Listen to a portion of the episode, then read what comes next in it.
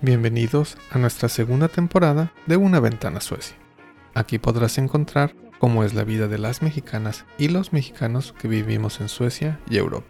Si deseas acercarte a la comunidad de mexicanas y mexicanos o tienes curiosidad por saber cómo relacionarte en Suecia o en el extranjero, entonces este espacio te interesa. Te recordamos que también puedes encontrarnos en Facebook como Red Global MX Suecia o escríbenos al correo redglobalsuecia.gmail.com. Comenzamos. Hola y bienvenidos. Estás escuchando Una ventana a Suecia. Mi nombre es Jesús Escandón y seré su host en este podcast. El día de hoy tenemos como invitado a Manuel Ocaña Palazuelos. Él es eh, Regional Sales Director de una compañía internacional en el rubro de energías. También me permito presentar al equipo. Eh, hoy nos acompaña Soledad Zamora, Julieta Moreno, Sergio Martín del Campo y Nantli Soto. Bienvenidos. Gracias. Bienvenidos a todos. Eh, bueno, pues hoy tenemos con, con este super invitado, que es Manuel, que vamos a estar platicando lo que eh, muchos de nosotros que estamos en, este eh, grupo de la red, ¿no? Eh, nos, nos, abocamos, ¿no? Esa es una de nuestras principales misiones, que es eh, crear impacto en México, ¿no? Desde el lugar en donde nos encontramos, que en este caso obviamente es, es Europa. Hoy tenemos la, la, oportunidad de estar platicando con Manuel, pero lo vamos a hacer desde una perspectiva un poco distinta, ¿no? Él ha tenido historias de estar en distintos lugares, actualmente nos está en, en España, ahorita nos contará un poco de esto, pero nos va a contar justamente cómo a través de distintas experiencias que él ha tenido en todos los lugares donde, ha vivido, bueno, ha mantenido justamente este contacto y, esta eh, idea o, esta misión de generar valor de regreso hacia México. Manuel, bienvenido y para iniciar, ahora sí que por el inicio, ¿no? ¿Quién es Manuel? ¿Quién es Manuel Ocaña? Pues muy buenas tardes, ¿cómo están? Eh, good afternoon, como, como dicen de, de aquel lado.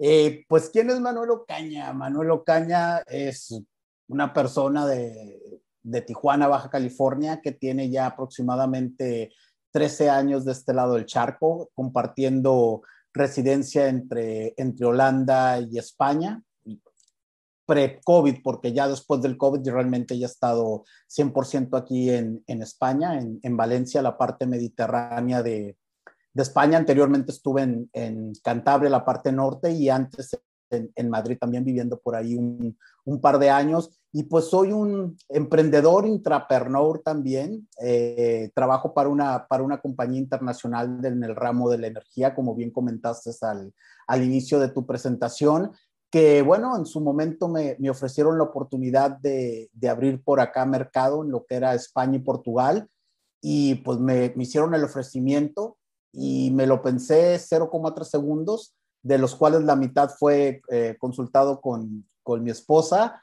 y tomamos la decisión y nos, y nos venimos, ¿no? Eh, y es curioso porque, porque fue un, un cambio total de, de vida, no nada más, no nada más de, de, ciudad o no nada más de país, sino también de rubro. Yo, me, yo soy contador público, entonces antes de venirme para acá, pues yo trabajaba en todo lo relacionado a finanzas, impuestos, asesoría, impuestos internacionales y todo lo que te, tenía que ver con el mundo de, de la contaduría y las, y las finanzas y de un de repente vengo acá a una compañía que se dedica a las ventas eh, totalmente profesionales y además de un producto técnico donde el perfil adecuado para, para este tipo de posición, eh, pues es un ingeniero. Entonces yo lo cuento como chiste, pero es anécdota, porque cuando me hicieron el ofrecimiento para venirme para, para acá, que fue en noviembre del 2007, y yo lo presento, yo trabajaba en ese entonces para Sony, la de electrónica eh, estaba como gerente administrativo en la ciudad de Tijuana para toda el área noroeste. Y cuando yo les dije, oye, pues es que me llegó esta oportunidad y no la quiero dejar pasar, eh, después de que me ofrecieron irme a Santa Fe, a la Ciudad de México, al corporativo de Sony, y que se dieron cuenta que no, que yo seguía terco en, en venirme para acá, me dijeron, oye, pues nada, que te vaya bien, yo creo que es una muy buena oportunidad, pero no te puedes ir ahora, o sea, te vas hasta que termines el año fiscal japonés. que termina en marzo, en, en, marzo del 2008. Entonces, en lugar de estar yo acá en enero del 2008, terminé viniéndome pues el, el último día de marzo del 2008, pues me vine para acá, ¿no? Y, lo digo que parece chiste, pero es anécdota, pero un viernes estaba yo eh, cerrando mis registros de SAP en, mi oficina en, Tijuana para Sony, caja chica, cargos, saberes y correteando a los vendedores porque no habían realizado bien sus registros de gastos de viajes y todo esto. Volé el sábado, el domingo estaba en, en Rotterdam y el lunes ya estaba en la oficina conociendo de, de amperios, dimensionamientos, la ley de Ohm, eh, corriente alterna, corriente continua, 110, 220, que pues tenía mucho que, es más, creo que todavía debo la materia de física y química 1 de la prepa, ¿no? Entonces sí fue un cambio total de lo que estaba haciendo a lo que, a lo que estoy haciendo, a lo que estoy haciendo ahora, ¿no? Muy bien, pero ahí viene el, el espíritu emprendedor, ahí, ahí está parte de, del, del claro, aventarse, claro. ¿no? Claro, yo creo, yo creo que este tipo de oportunidades, o sea, te las tienes que, te las tienes que tomar, ¿no? Evidentemente no es como que te avientes, luego nos encantan los dichos en México, eh, y uno de, de, de, de los muchos que, que, nos encanta es aviéntate como el borras.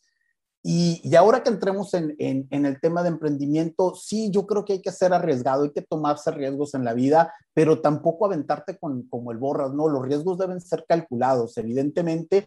O sea, cuando se dio esa oportunidad, sí me aventé, ¿no? Pero, pero pues traía ciertas cosas de ya, eh, de mi formación anterior, de cómo he llevado las cosas en, en la vida que me facilitó pues el hecho de, de, un de repente estar acá y estar más abierto, porque no nada más fue un, cambio de, de, trabajo y de giro, fue una cuestión también de cultura. Yo al principio estuve en, en, Holanda y, y la verdad que aun, después vine España, que España y México tenemos mucho, muchas cosas que son en común, pero con Holanda prácticamente no tenemos mucho en común. Es como ustedes en, en Estocolmo, o sea, pues, ¿qué me dirás? Que la Ciudad de México, Torreón o Culiacán tiene, tiene algo muy, muy parecido a Estocolmo, pues la verdad que, la verdad que no, ¿no? Entonces, Sí, no. ya. Bueno, solo la nieve. Claro, o sea, la nieve, o, o- o sea, es que. Es, que lo digo, único que no, no hay nada en común, sí. no, no hay nada. Y, y luego, por ejemplo, vienes acá en estos, hasta eso de la nieve, ¿no? Cuando tú de repente te ponías tu sudadera de la Gap y tu bufanda solo para tomarte la foto en la posada navideña y te das cuenta que aquí, si no sales con una bufanda y una chamarra técnica buena, buena, es que te mueres de frío. Y a menos de que vengas de la Sierra de Chihuahua o de algunos lugares donde en México hay, hay nevadas y todo esto, es que eso no lo has sentido nunca. Entonces, son procesos que te vas adaptando. Y luego, pues lo, lo que pasa, yo creo que el mexicano siempre, el hecho de que tú digas que eres mexicano casi en cualquier país, es como un pasaporte a la buena onda. Todos tienen un buen recuerdo de México o todos tienen un amigo que fue a México o estuvieron en México y asocian México con, con, con el cool, ¿no? Y, está muy bien, eso nos ayuda mucho a diferencia de otras personas que vienen de otros países, pero luego está ya esa barrera que la misma sociedad que, que, que hay en cada, en, cada país, que es totalmente diferente a la de nosotros. O sea, en, en, México tú conoces a alguien un día, te tomas cuatro chelas y ya es tu brother del alma, y si te lo vuelves a ver el día siguiente, o sea, ya te invita a tu casa o tú, tú, o tú lo invitas a la tuya, y acá nos damos cuenta que eso no es así. Y entonces son, claro. son cosas que te vas dando cuenta poco a poco y a veces de una manera no muy agradable, porque luego nos sentimos como que agredidos o lastimados cuando te dices, oye, a ver, no es que ellos estén mal, es que su forma de ser como es la de nosotros y nosotros somos los que tenemos que terminar adaptándonos un poco a los nuevos entornos, pues sociales, económicos, políticos y de lo que sea, ¿no? Claro, claro. Pues mira, va, vamos a ir eh, comentando estos distintos aspectos, pero vamos a ir eh, abriendo los micrófonos para nuestro equipo. A ver, ¿quién, quién quiere dar la, la siguiente pregunta? Eh, Adelante, Julieta. Manuel, ¿cuál consideras tú que fue el detonante que te inspiró justo a tomar esta decisión de decir, sí, sí me voy a España y quiero vivir esta nueva experiencia en todos los sentidos, ¿no? Fíjate que, yo sabía, desde que era chavito, o sea, yo siempre estuve pues metido pues en los negocios. Mis papás tenían la típica papelería de, Colonia, ¿no? Tenía dos papelerías en, colonias muy populares de, de, Tijuana y yo a los siete años ya tenía medio turno, porque una de las, de las chavas que eran empleadas, pues tenían sus descansos y pues nosotros, mi hermano y yo ya teníamos un medio turno de cuatro horas a la semana, ¿no? Entonces, pues de alguna otra manera te vas, te vas metiendo en, pues en el mundo pues del comercio, ¿no? Antes de llegar al mundo empresarial o, o de negocios y, y, pues ya lo, lo, lo insertas como algo supernatural en, en tu vida, ¿no? En tu, en tu manera de ser y, y, pues vas creciendo y te vas desarrollando con eso. Y yo eso sí siempre pensé, o sea, desde, no sé, a los 11, 12 años, yo decía, oye, es que tiene que haber algo más que esto. Yo adoro mi ciudad, aparte considero que Tijuana es una de las ciudades más representativas en el mundo. O sea, yo donde, donde me paro, y he estado en, en Asia, en África, siempre hay una anécdota de México y casi siempre de Tijuana. Por muchas cosas, gracias Manu Chao, y otras no tan agradables, pero saben de Tijuana. Entonces, pues yo crecí, yo crecí ahí, ¿no? Y como en todas las ciudades de, todo nuestro país, pues tenemos ciertas costumbres como las tendrán en, en otras, ¿no? Pues que nos gusta juntarnos, la carne asada el sábado, yendo pues la banda y te juntas con tus cuates y todo eso. Y yo decía, oye, esto está chido, está padre, pero tiene que haber algo más, ¿no? Y para bien o para mal, al ser eh, frontera con, con Estados Unidos, pues empiezas a abrirte un poco la perspectiva de que, de que existe algo, de que existe algo más, ¿no? Y pues esta curiosidad siempre de ver, pues un poquito más allá de la, de la valla, ¿no? De decir, oye, pues vale, esto está, está suave, es mi zona de confort, pero quiero yo, ir un poco más allá, ¿no? Y entonces yo creo que conforme iban pasando los años, ibas eh, por rompiendo tus propios límites y ya dabas un paso y ya dabas dos y ya dabas tres y cada, y cada, y cada vez ibas avanzando, avanzando más cosas, ¿no? Entonces, yo creo que, esa curiosidad natural o, que vas, o que vas aprendiendo en, en, en, tu carrera, en los años de vida que vas llevando, son los que te van abriendo las puertas, pues, para, para, para, animarte, para animarte a hacer este tipo de cosas, ¿no? Para decir, oye, hay algo más y lo quiero hacer, ¿no? Porque luego hay gente que dice, oye, me gustaría hacer eso. Pues sí, pero te gustaría y te quedas en el te gustaría. Yo creo que todos y cada uno de los que estamos ahora hablando, hablando aquí en este capítulo, estuvimos alguna vez ante esa disyuntiva, decir, oye, estoy cómodo aquí en lo que estoy haciendo, me gusta, pero oye, quiero ir más allá y no sé cómo me va a ir, o sea, pero también considero que estoy bien preparado y creo que va a ser una, una experiencia eh, interesante, ¿no? Gracias, Manuel. Y tú mencionabas algo interesante, decías, eh, mi familia tenía, se dedicaba al comercio de las papelerías. ¿Qué edad tenías tú cuando iniciaste a tener turnos en, en, esta empresa familiar, bueno, en este comercio familiar? Pues yo creo que a los siete años, ¿sí? Pero es curioso, o sea, a los siete ya, ya estaba yo ahí, te digo, tres, cuatro horas atendiendo, pues pues ya sabes, que te pedían la cartulina, que si las bibliografías, que si las revistas, que el TV Notas, el chisme de Luis Miguel, la Eres y todo, y todo esto, ¿no? Y, pero, pero antes es que siempre fui como que de un de repente fui ayudante de una llantera y fui ayudante de una carpintería, que yo no sé cómo me aguantaron porque siempre he sido súper inútil para todo ese tipo de cosas, pero siempre era como que, que las ganas de hacer algo, ¿no? De no estar ahí en, en tu casa, obvio, disfrutaba estar en casa y jugar con mis amigos y ver la televisión, pero también me gustaba pues el, el rollo eh, de conocer gente y de conocer cosas. Siempre he sido como que muy curioso, ¿no? De, oye, y a ver, ¿de qué se trata esto? Oye, pues quiero ver, ¿no? Luego pruebo, puede que me guste, puede que no me guste, pero no me, no me gusta quedarme con las ganas, con las ganas de, y yo creo que eso pues contribuyó muchísimo a que, a que hoy esté ahora de este lado, ¿no? Sí, claro, totalmente. Eh, en lo particular, yo, es un tema que me parece muy interesante porque muchas veces me pregunto, ¿no? Justo, ¿cuál es ese detonante, como le decías tú, que sin duda es tu curiosidad y tu hambre de búsqueda continua, que pienso que en gran medida eh, es algo que se entiende a veces hasta ya como en el ADN, porque eh, a veces tú ves, ¿no? Estudios incluso hasta científicos con dos personas que crecen en el mismo lugar, que tienen las, los mismos recursos, eh, no solamente económicos, ¿no? sino de educación, culturales, eh, sociales, etcétera, etcétera. Y uno tiene esa hambre de búsqueda y otro no, otro simplemente quiere siempre certezas, ¿no? Entonces, eh, es muy interesante esto que nos, que nos eh, estás comentando y, y, gracias por compartirlo. Sí, no, el, lo que tú dices tienes toda la razón, ¿no? El típico, o sea, yo me he encontrado muchísimo, muchísimos amigos en el camino que no quiere decir que sean malas personas, ¿no? Pero me dicen, ¿pero para qué? Oye, pues es que quiero, estoy en la, red global porque me interesa hacer esto, pero ¿para qué? ¿Pero para qué te metes en problemas? Pues yo creo que, a ver, no es que te metas en problemas, insisto, esa curiosidad es lo que te lleva pues a avanzar esos, esos pasos que no cualquiera luego, luego avanza, ¿no? Luego dicen que el mundo es de los que se animan, de los arriesgados.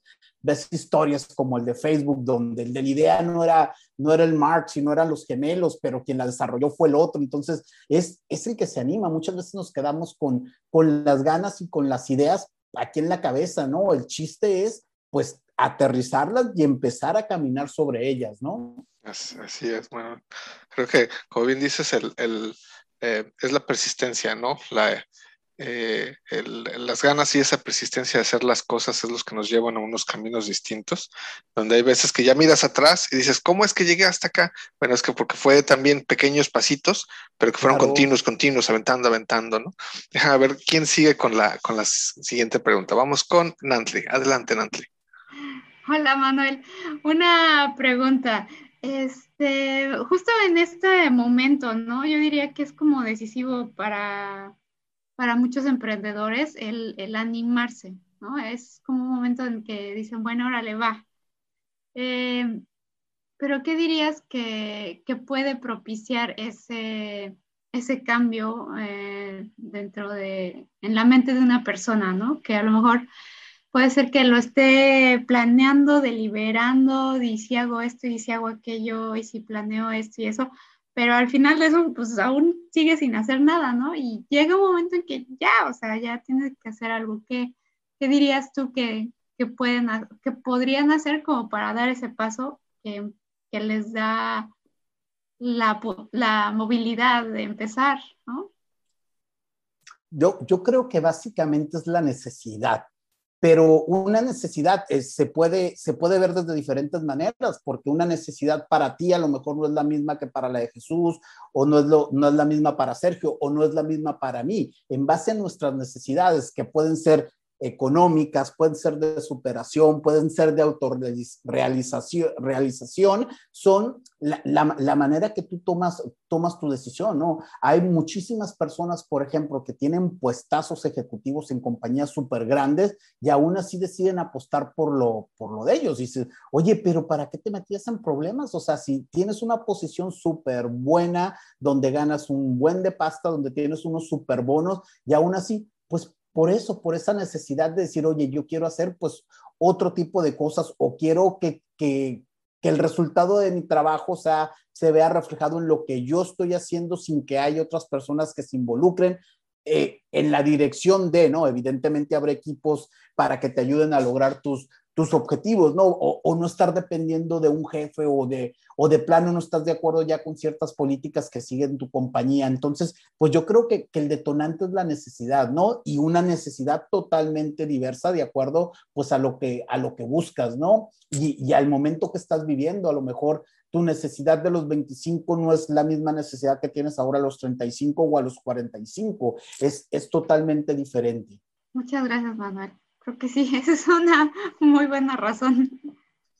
Sí, sí, sí, es, yo, yo creo que es eso. Más, más adelante igual hablamos, hablamos de lo que tiene que venir emparejado con, con, esa necesidad, ¿no? Pero tiene que partir, tiene que partir de eso. Y vuelvo a lo mismo, sí está bien aventarse, claro, hay que tomar riesgos, pero tienes que llevar un poco de cosas atrás para que si te caes, ¿qué puede pasar? Porque de 10 de 10 le vas a atinar a 13, no le vas a atinar a las 10, pues que el, el trancazo no sea tan duro, decir, oye, pues más o menos lo estimaba, ¿no?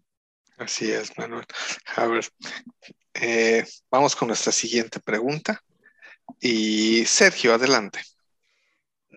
No, pues ahora sí creo, todo, todo, lo que menciona Manuel es muy cierto y yo creo que, bueno, entre las conversaciones y en las varias respuestas que he dado, has mencionado varios puntos ha sido la influencia de tus padres, has mencionado curiosidad, has mencionado el, ahora sí, el tener las ganas y, o el, ahora sí, coraje o valentía, pues para aventarse uno al ruedo. Has mencionado también la necesidad de este conocimiento detrás para también uno no aventarse ciegamente. O sea, has tocado varios, varios puntos que son importantes para sacar esto adelante. Ahora sí, con lo que ya llevas recorrido y, y, en adición a lo que has mencionado, ¿cuáles consideras tú? Ahora sí, son estos nada más los puntos importantes. ¿Cuál es el orden que pudieran necesitarse? ¿Cuál es la columna vertebral o la guía que, no, que, que lleva a ese emprendimiento para poder ahora sí sacar algo? Ya no, ya no digo que sea exitoso, porque muchas veces a lo mejor no puede ser exitoso, pero para que al menos sea algo satisfactorio. Mira, eh, a ver, cierto que, hay muchas personas, luego, luego nos fijamos, eh, van, se tiene muchos años ya hablando con todo este fenómeno de, de los coaches y de que no vayas a la escuela porque yo no fui a la escuela y ahora soy millonario y te doy un curso y te vas a hacer esto. A ver, hace rato Jesús mencionó algo que, que es bien cierto, ¿eh? Persistencia yo no conozco a ningún miembro de la red global y de otras personas que están eh, fuera de la red que hayan triunfado sin esforzarse. O sea, yo no conozco, la neta, hasta ahorita a un Mark Zuckerberg, a un Steve Jobs, a esto, que seguramente también se esforzaron, ¿no? Pero luego la gente como que ve nada más la parte, la parte bonita, la parte del show business, pero no ve lo que está detrás. O sea, no sé, tenemos muchos amigos en, en, común, o sea, por ejemplo, uno de Cristian Peñalosa, o sea, con Cristian Peñalosa yo he estado en dos o tres ocasiones y su historia es muy similar a la de muchas eh, otras personas como, como, insisto, los integrantes de la red, de que tienen una carrera detrás y que todo fue como que paso a paso y con una persistencia y con un esfuerzo. Y luego después vas alimentando con otras cosas, por ejemplo, pues con habilidades, con conocimiento. Mira, aquí en España pasa mucho de que eh, ahora que estoy ayudando a la, a la coordinación de, emprendimiento, de que llega gente, llega gente de México, ¿no? Y lo primero, oye, pues quiero aumentar mi negocio, ¿no? Eh, quiero, quiero la típica, voy a armar mi, mi restaurante mexicano, voy a el, el taller de piñatas o, o, o, todo lo que tiene que ver con nuestras cosas mexicanas, ¿no? Entonces yo le digo, oye, espérate, o sea, tienes que tener un poco conocimiento, vale, está, tu idea está muy buena, pero hay que validarla. ¿Por qué? Porque sí es cierto, o sea, yo he conocido personas que han venido y lo han hecho así de un chispazo y le han metido muchas ganas y le han funcionado.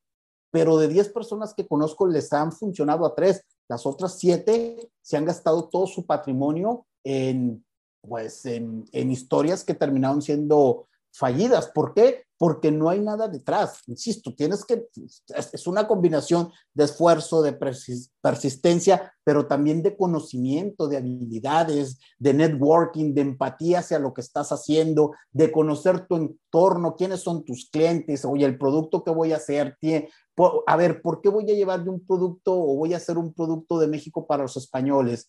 Eh, no sé cuánto, pues, cuál es mi, mi, público meta que me va a comprar. Habemos 50 mil mexicanos en, en, España. Oye, y si le doy la vuelta y si mejor, entonces llevo productos españoles hacia México, donde tengo un mercado de 125 millones de personas, entonces se me amplía.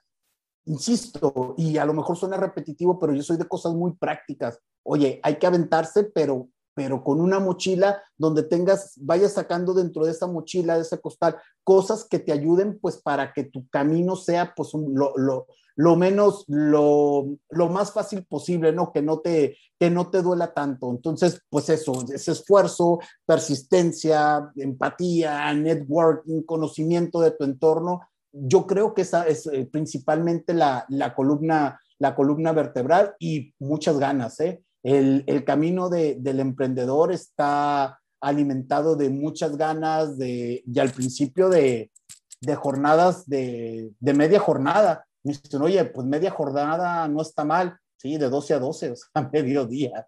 Así que es, es, es, así, estás trabajando para, para lo tuyo, ¿no?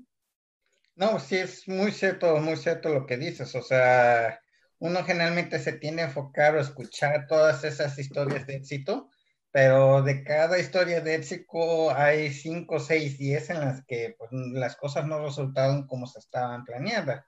Y uno puede llegar con mucha ilusión o toda la ilusión del mundo, pero por desgracia, pues ilusión no es lo único. Claro. Debe de haber algo más que apoye esa ilusión, o debe de estar construido en algo esa ilusión para que haya cierto, cierto éxito. Mira, te voy a poner un, ejemplo. Eh, yo estuve con Jesús antes de irme a México. ¿Qué, qué hablamos, Jesús? A un mes, un mes y medio, ¿no? Más o menos. Y un tema, y un tema de los que tocamos fue el, el tema de Bitcoin que le dije, oye, Bitcoin ha sido el mejor negocio que he hecho yo en mi vida. ¿Por qué? Porque el, el, año pasado, de una charla, o sea, obvio, ya sabía que estaba lo de las criptomonedas y todo esto, pero pues la verdad que no lo miraba, o sea, lo sentía que era como una cuestión del mercado de valores. Y también soy mucho de la idea, si hay algo que no tienes el conocimiento adecuado y las tablas, pues no te metas, ¿no? Porque, porque te, estás, te estás jugando mucho, ¿no? Bueno, hubo una persona que más o menos me, tú, se, se tomó el tiempo una, una sociedad mía, se tomó el tiempo, me explicó de qué era, cómo era y cómo se manejaba y todo eso, y decidí invertir. A lo mejor no mucho, pero le pegué, ¿no? Entonces, eh, tengo otro socio de, de, alguno de los emprendimientos que, tengo y lo estamos hablando y, y, me dice antes de irme a México, después de la práctica de Jesús, oye Manuel, pues es que sabes que yo no tengo mucho, pero tengo una lana que he estado ahorrando en los últimos cinco años y ya me han dicho que lo de Bitcoin y que está muy bien y que si el Ethereum y que si aquello, ¿por qué no me dices qué onda para yo también entrarle? Y yo le dije, oye, a ver, cálmate un poquito, le digo yo, mira la lana que yo invertí en Bitcoin es una lana que salió de un, de un negocio que me salió, de, fueron ganancias de un negocio que me salió que no tenía nada que ver con el mundo de Bitcoin. Y lo invertí ahí y le pegué. Si lo llegara a perder todo, pues obvio me va, me va a doler, ¿no? Me va a doler, pero no me duele tanto porque es algo que salió de otro negocio y es algo que de alguna otra manera no está amarrado con el core de, de, mi, de mi patrimonio. Si tú me estás diciendo que son tus ahorros que tienes de cinco años para acá sin ninguna otra cosa, yo te recomiendo que no entres. Y me hizo caso. Y ahora vemos qué está pasando con Bitcoin. Eh, Bitcoin de estar casi en, en, se fue a 65 mil dólares en, en dos semanas se fue ahora, está, creo que está a punto de romper la barrera de los 28. O sea, su dinero si hubiera, o sea, si hubiera perdido la mitad si lo hubiera, si lo hubiera metido. Y esto es un ejemplo clásico de, de cómo, de cómo, o sea, no te subes a la ola y solo ves la parte bonita, o sea, tienes que, tienes que tener, o sea, un poco, un poco el background de, de, de qué es, ¿no? Yo le dije, oye, yo te sugiero que mejor te esperes y que eso lo inviertas en otro tipo de inversión, pues más o menos más sólida, o sea, qué sé yo, o sea, no sé, que te compres una casa y la rentes o que hagas dentro de los mismos negocios que tú tienes un, negocio de compra-venta, algo que, que, sea algo más, más físico, ¿no? No algo que pues se puede, que, que te guste o no es algo un poco especulativo y pues lo puedes perder todo de la noche, de la noche a la mañana, ¿no? Entonces, si, si le hubiera dicho yo, no, sí métele porque yo le gané y esto, que, que sí le gané, ¿eh? Bueno, ahorita ah, le sigo ganando hasta ahora, pero no lo que, lo que, le, había, lo que le había metido. O sea, yo había multiplicado mi inversión casi por, por siete. Ahora la tengo multiplicada por cuatro, pero sigo ganando. Pero, por ejemplo, si él lo hubiera metido en ese entonces, él ya ahora hubiera perdido lo que le hubiera metido a la mitad. Entonces, sí, este es el clásico ejemplo de, o sea, entrarle pero con cosas que más o menos tengas el conocimiento y cierta certeza. Ojo, en los negocios no siempre ganas, pero hay unos negocios que tienen más riesgo, más riesgo que otros, ¿no? No, es muy, muy cierto lo, lo que comentas. Ahora sí, pues es, es, no aventarse simplemente, es pensar, echarle un poquito de coco, como dice uno, para ver cuándo es lo que más conviene, porque ahora sí, y, y, y, animarse con, dentro de la medida que se puede o que dentro de lo que uno está dispuesto a perder, porque de lo contrario, el despertarse a la realidad si las cosas no salen bien puede ser muy doloro, doloroso. muchas, aquí, muchas gracias, muy, muy, buen punto los que, los, los que mencionas. Y aquí viene otro punto bien importante.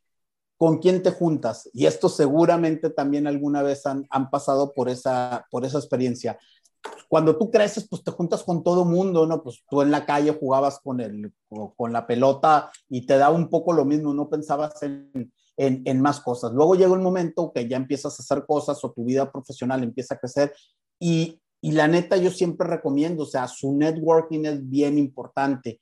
¿Para qué? Para que sepan a quién arrimarse, o sea, por ejemplo, o sea, yo la o sea, yo no me hubiera metido nunca a esto del Bitcoin si no hubiera conocido expertos que se dedican a eso. Los negocios en los que estoy metido son porque he conocido personas que se dedican a eso. Y yo creo que eso es bien importante. Ese ratito que hablábamos de la columna vertebral, hablábamos de habilidades y de networking. Yo creo que dentro, dentro de tu carrera profesional, una parte bien importante es en qué círculos te estás moviendo. ¿Por qué? Porque tienes que sacarle jugo a, esos círculos. Ojito, no, no aprovecharte, no sangrarlos, sino aprovecharte de una manera positiva decir, oye, es, estas personas saben de lo que están hablando, pues bueno, vamos a copiar el, modelo de negocio que ellos, que ellos tienen, ¿no? O cómo lo hacen. Casi ya, casi todo está inventado ya, el agua tibia, el hilo negro, ya está inventado. Entonces, hay que seguir ciertas, ciertas fórmulas ganadoras simplemente, ¿no? Y fijarte, o sea, de un de repente, ahora es que es un poco chiste, ¿no? Nos metemos a, internet o nos llegan avisos por LinkedIn, o sea, hay coaches para todos. el coach de emprendimiento y el business angel y el que no sé qué, que te va a cambiar la vida y todo esto. Y yo soy bien crítico con eso. A ver, ¿cómo que eres coach de emprendimiento? Ok, pregunta número uno, ¿qué has emprendido? O sea, yo le creo esto a una persona que tiene pues detrás de, de, sí una cartera de negocios de todo tipo. Bueno, obviamente yo quiero aprender de este, de este tipo. Seguramente tendrá muchísimas cosas que, que enseñarme para bien y para mal también. Pero si hay alguien que el único negocio que ha hecho en su vida es precisamente dar cursos de, de, de, de, emprendimiento, pues a él yo solo lo utilizaría si yo me fuera a dedicar a dar cursos de emprendimiento sí le copiaría el modelo, pero para otras cosas es que, pues no sé, a mí, a mí me chocan, me chocan mucho luego esos, esos conceptos, ¿no? Porque tú, ahora, por ejemplo, estamos en, eh, estamos en medio de una crisis de, de transporte mundial que nos está pegando a todos. Yo lo vivo día con día con mis clientes. Si nunca has tenido una experiencia de este tipo, ¿cómo le comunicas a tu cliente que de un día para otro le vas a subir su lista de precios un 25%? ¿A poco tu cliente te va a decir, sí, Manuel, entendemos que el canal de Suez y, que el post-COVID y la sobredemanda del mercado y los problemas logísticos del mundo, es más, creo que, que 25% te estás viendo un poco decente. ¿Qué te parece si lo dejamos en 30? ¿Saben cuándo va a pasar eso? Nunca. Y eso los coaches no te lo, no te lo enseñan, no, está súper chido que te avienten luego frases así súper positivas y que échale ganas y todo esto. Sí, pero, pero también de situaciones raras, o sea, extrañas y complicadas, porque, o sea, vender es súper fácil, o sea, pero el problema, el problema no es ese, el problema es cuando de repente se te vienen otros problemas donde a lo mejor tú le vendes a una fábrica que tu producto es parte esencial del producto que ellos venden y no tienes para suplirlos. Esos son los tipos de situaciones que luego cómo le vas a hacer. Y eso normalmente este tipo de coaches no te, lo, no te lo enseñan, no te enseñan cómo ser empático con tu cliente. O sea, yo alguna vez he visto algunos, tengo cuatas que se dedican a esto y yo así como que, ah, pues órale, ¿no? O sea, son, no, no, no, no lo sé, tengo, tengo muchos, muchos issues luego con estas personas. No digo que no les puedas aprender algo, ¿no? Pero es que a mí lo primero es, complicado. Okay, de emprendimiento, pero ¿qué has, ¿qué has, hecho? O sea, cuéntame tu experiencia. Oye, pues es que, pues, no sé, tengo proyectos, ¿no? ¿Qué proyectos? O sea, dime, enséñame, dame algo tangible, ¿no? Entonces, eso es bien importante, ¿quién, ¿con quién te juntas? ¿Cuál es tu círculo?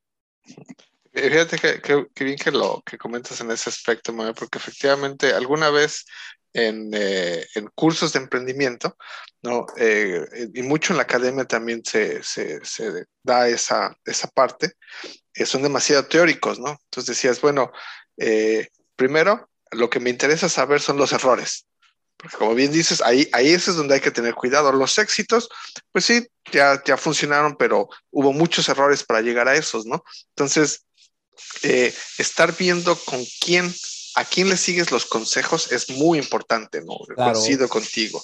Déjame ver si, eh, no sé si alguien más tiene eh, otra pregunta. Sol, adelante, por favor. Hola Manuel, pues yo creo que es súper importante todos estos factores que mencionas, tanto sociales como académicos, así como las actitudes, las aptitudes, la energía, eh, las relaciones, eh, el, medio también en el que nos desenvolvemos. es súper importante para, para poder llegar a, emprender con, con, con éxito, quizá. pero ¿qué pasa cuando yo quiero ser emprendedora en este mercado global y fluctuante? ¿Qué necesito para poder tener, entre comillas, éxito, para, para poder sobrevivir en este mercado global digital ahora? Mucho estómago dentro. mucha, mucha, estar, yo, yo creo que lo más importante, partiendo de, de lo que hablé antes, ¿no? De, de la necesidad, son tus ganas, ¿no? Lo que, lo que, el esfuerzo, el esfuerzo, tus ganas y el esfuerzo que le vayas a poner, o sea, tu entusiasmo, porque, porque no es un camino, no es un camino fácil. Este, yo he tenido, no sé, me he metido en 40 cosas distintas y de verdad, o sea, solo me ha pegado el, el 10% no, no, no, o sea, hay gente que de 40 a lo mejor le pega 35, es como, como los bateadores cuando juegan béisbol, su, su, su rate es, es, muy alto, pero la realidad, por lo menos de las personas que yo conozco, o sea, los que han llegado, que, oye, ahora ya estoy con una pues, situación bastante desahogada en el mundo de los negocios, es porque le pegaron a un chorro y terminaron atinándole a dos o tres que cuando empezaron, o sea, los miraban lejísimos, o sea, ahorita tú me preguntas si cuando yo estaba auditando compañías eh, en, en, Tijuana, de, de repente me iba a ver a estar haciendo dimensionamientos de, de, baterías para un backup para hospital que dure cuatro horas en una máquina de 50 kVA, es que ni por aquí me, ni por aquí me pasaba, ¿no? Entonces, pues, pues es esa, esa habilidad, esas ganas y, y, de estar sobre todo, y esto nos pasa muchísimo a la gente que, está, que somos parte de la diáspora, no aferrarte a, tu background. Si te tienes que adaptar, te tienes que adaptar. Y, insisto, y hago, hago el remark de, de, la gente mexicana que está en, en, diferentes países, porque de un de repente, no, pues yo soy abogado y de los chidos y esto, y pues resulta ser que llegas aquí a España, que llegas a, a Suecia, que llegas a Holanda, y prácticamente tienes que iniciar una carrera de cero. O sea, nada que homologo el título, no, no, no, de cero y empezar en un entorno que tú realmente pues no conoces, ¿no? sobre todo en, este tipo de temas, no sé, de, de leyes y todo eso, donde pues es súper importante la parte de confianza. Entonces, si tú no logras integrarte bien en la sociedad en la que estás viviendo, pues cómo vas a sobrevivir con, un, con una carrera de ese, de ese tipo, ¿no? Entonces, yo creo que tienes que estar bien, bien, bien abierto a adaptarte en medida de tus posibilidades a a lo que, a lo que sea, ¿no? Y de un de repente tenemos a contadores reconvertidos en community managers o tenemos, qué sé yo, a, abogados que están haciendo ahora cuestiones en, en turismo o que se están metiendo a, a IT y, y, eso, ¿no? Y, y, pues hace 10 años no te lo hubieras, no te lo hubieras imaginado.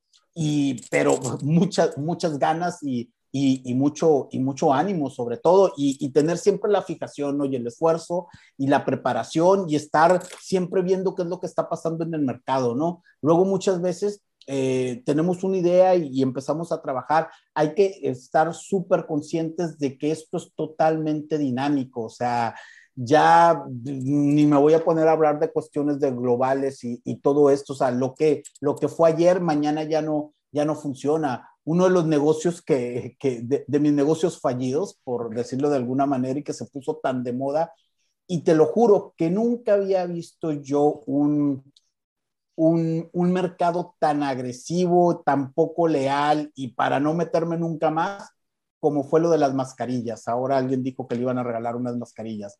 Cuando empezó lo, de, lo del COVID, a ver, pues todos los que estamos en el negocio, pues de repente también estás eh, pues muy, muy, muy avispado para que si hay oportunidades, pues te mueves rápido y, haces intercambias este tipo de cosas. Bueno, pues cuando se vino lo del COVID, eh, hace dos años, ¿no? Cuando se, oye, que hay un bicho raro que salió de un murciélago en una provincia rara de China y sus cosas que hacen ahí, ¿no? Y, y de un de repente que empezamos a ver que esto iba a crecer, que se salió lo del tema de las mascarillas. Y yo nunca había visto un mercado tan ridículo como ese, o sea, y tan poco leal y esto, de que tenías ya cerrado algo y a los cinco minutos se oye, no, porque si tú se las comprabas a punto 10 ya había llegado un carnal que, se las da, que les daba a punto 17. Y cuestiones tan ridículas de decir, oye, ocupo 5 millones de mascarillas. No, pues yo las tengo. A ver, mándame un video que estés con el periódico, con la fecha y la hora para saber. Yo eso nunca lo había visto en mi vida. Intenté tres o cuatro veces, porque obvio, o sea, como, como apenas estaba moviendo, pues era algo que pues, te iba a dejar un buen retorno de inversión. Intenté hacer aquí en España, no intenté hacer en México cuatro veces. La quinta dije, oye, no, es perder el tiempo, es una... No, no vendí ni una, ¿eh? No, compré ninguna y no vendí, no, no vendí ninguna porque se me hacía un mercado imposible, ¿no? Entonces, pues tienes que ser súper dinámico y adaptarte. Y también, insisto, o sea, cuando no lo ves, pues no, si no lo ves, si tu corazón te dice que, oye, esto no me late por algo, y, sobre todo las mujeres que tienen ese, ese sexto sentido, esa intuición, pues no vayas, o sea, bríncale, bríncale a, a otra cosa, ¿no? Sí, súper, eh, totalmente de acuerdo que esta cuestión de adaptabilidad y la conciencia periférica son súper importantes, ¿no? Para poder lograr estos éxitos o al menos estos pasos en el emprendimiento y aprender. Eh, y entonces, ¿qué nos podrías decir sobre los beneficios de ser emprendedor? a ver. ¿Vale la pena? yo creo que cada, cada, cada cabeza es un mundo y cada uno tiene su historia. Si a mí me lo preguntas, totalmente lo volvería, lo volvería a hacer. De hecho, lo sigo haciendo y mi futuro a corto y a mediano y a largo plazo tendría que ver en el, en, el emprendimiento, ¿no? Eh, yo, bueno, pues llevo, llevo un par de, de, vida profesional, por decirlo de algún lado, paralelo.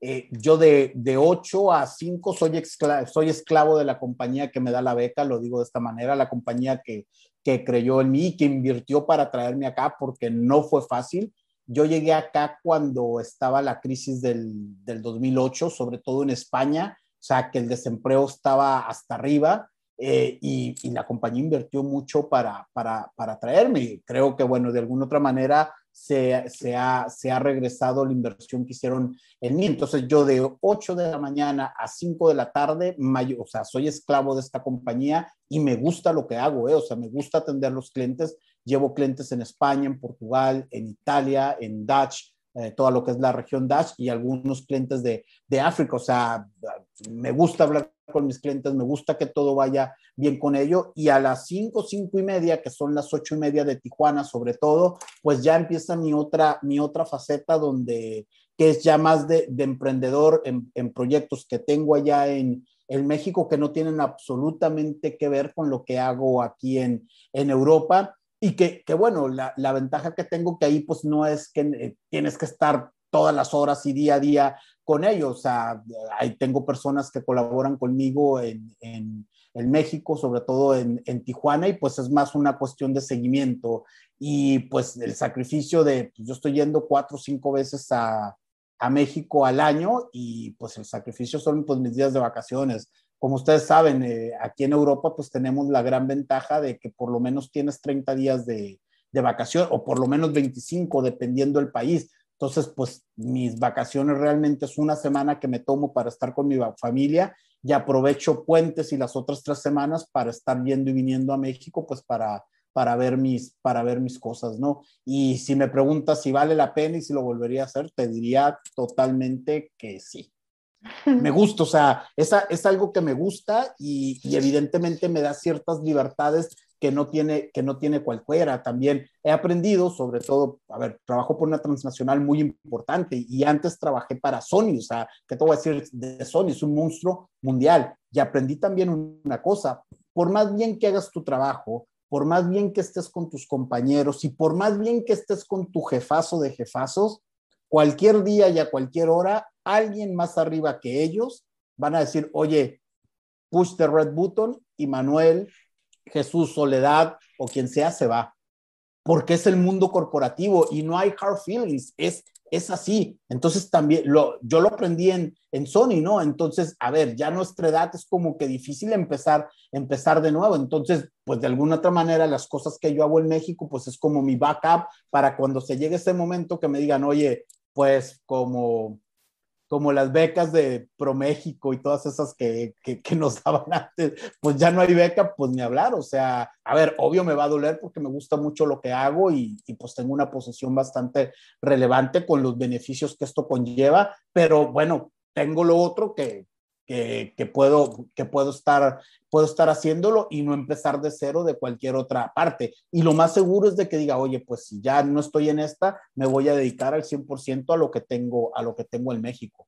Claro, también importante pensar el plan B justamente cuando eres emprendedor.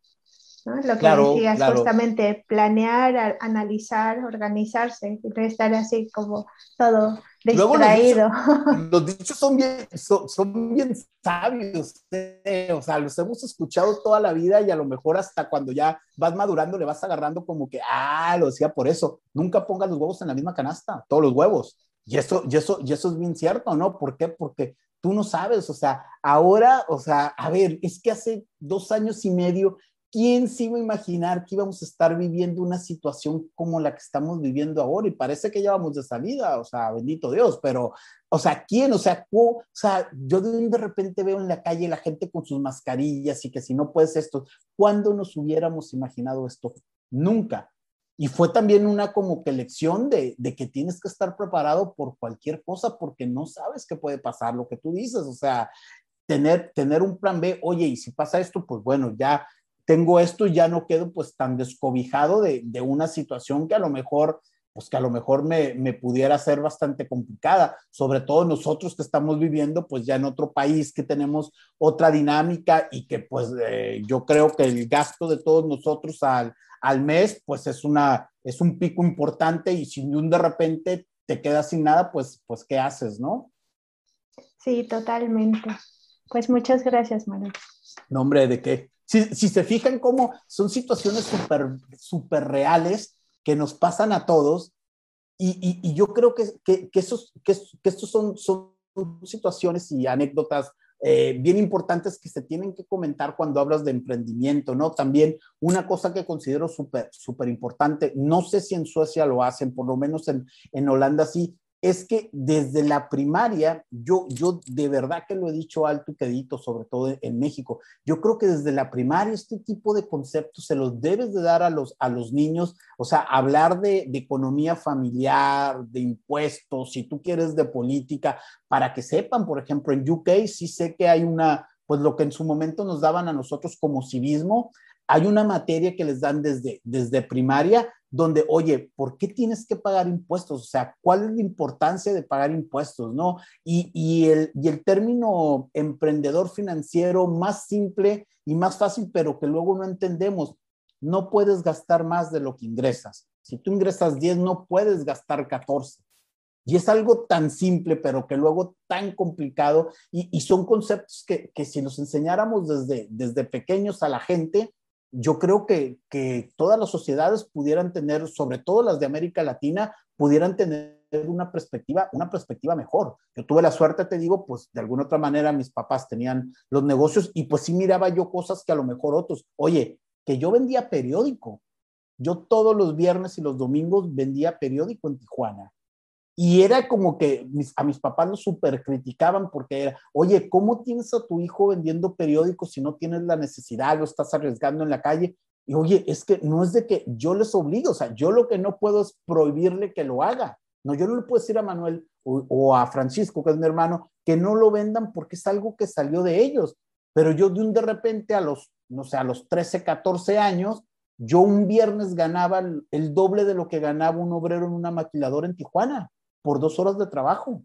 Entonces dices tú, órale, pues oye, pues qué, qué, pues qué chido. Ya, tuve, insisto, la suerte de, de, de, haber nacido como que en ese entorno y pues también como la mentalidad de querer, de querer, de querer seguir haciendo, haciendo algo, ¿no? Muchísimas gracias, Yo creo que efectivamente la, eh, to, todo el mundo de, del emprendimiento, eh, quitándole el, el, el glamour, eh, como bien lo comentas, se puede aterrizar en, esfuerzo, preparación, eh, muchas ganas, eh, tener eh, planes B, pero a veces también incluso ayuda el, el, el, crearte este escenario de no hay nada, ¿no? No hay nada que de abajo que me rescate y a veces esos momentos son los que te hacen salir todavía más adelante, ¿no? Cuando no tienes ese, ese safety network, ahí es donde también puedes, eh, esos momentos grandes de crisis, ¿no? Eh, de todo lo que sea, ¿no? Pueden ser familiares, pueden ser personales, pueden ser de, la empresa, pueden ser de lo que sea. A veces ahí es donde los, los aprendizajes se dan. pues vamos a llegar realmente ya al final de nuestro, de nuestro capítulo. no sé si nos quisieras dar algún último consejo, alguna cita, alguna frase que, a las personas que están buscando emprender o están emprendiendo o están queriendo hacer impactos, eh, les quisieras dejar? Pues poco más de lo que, de lo que ya hemos comentado, ¿no? Que eh, esfuerzo, conocimiento, eh, networking, habilidades de, de negocio, y insisto con la palabra conocimiento, o sea, mucho conocimiento. Ahora, a diferencia de hace 20, 30 años, tienen casi toda la información a la punta de un clip. Si no es en el teléfono celular, lo tienes en la, en la computadora. Entonces, eh, hay menos probabilidades de que, de que no encuentres información que va a ser útil para, para tu emprendimiento lo que, o lo que tú estás buscando. Y que tampoco, o sea, que, que se quiten la vergüenza y que pregunten. O sea, nadie nació sabiendo. Entonces, eh, que, se acerquen a los, a los capítulos de la red global en sus ejes de, emprendimiento, que se acerquen a sus, amigos que de alguna u otra manera han, emprendido, que busquen diferentes opiniones y que sobre todo se formen su propio juicio, ¿no? O sea, yo creo que está bien extraer ideas de, todos y, y, conocimiento de esto, pero, pero también por eso es bien importante el conocimiento. El conocimiento te ayuda a tener tu propio juicio y si eso lo combinas con experiencia, pues, pues ya lo tienes todo. Insisto, no es fácil, pero Roma no se construyó en un día, ¿eh? Y la mayoría de la gente, insisto, eh, que ha triunfado en sus emprendimientos te dirán lo mismo. Es yo no conozco a nadie, te lo juro, que se haya sacado la lotería y que con eso haya seguido haciendo, haciendo cosas. No conozco a nadie toda la gente que conozco que le ha ido bien es gente más o menos pues de nuestras mismas historias, o sea, escuela, escuela, escuela de gobierno, le echabas ganas, sacrificaste ciertos momentos que a lo mejor tus amigos estaban ahí echándose unas, unas chelas, viendo el fútbol, viendo el béisbol en el norte, esto, y pues tú tenías que estar haciendo otras cosas, pero ahora volteas hacia atrás y dices tú, oye, valió la pena. Ojo, valió la pena por mí, o sea, que ellos donde estén o, no estén, pues bueno, me alegro a los que les va bien y pues no me agrada a los que no les va bien, pero o sea, mi, mi esfuerzo se ve recompensado y lo estoy viendo día con día, ¿no? Y, y poco más. Claro que sí. pues muchísimas gracias.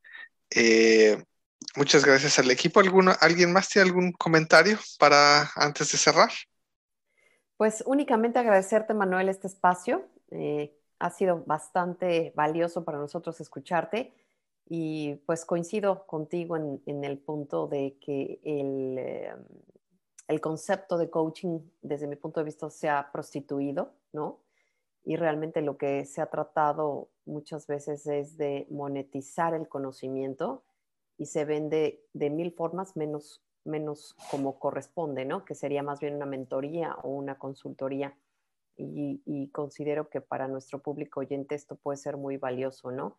Que puedan diferenciar entre uno y el otro y no, eh, pues, desperdiciar su tiempo en algo que no les va a, dar el resultado que se busca. Gracias, Manuel.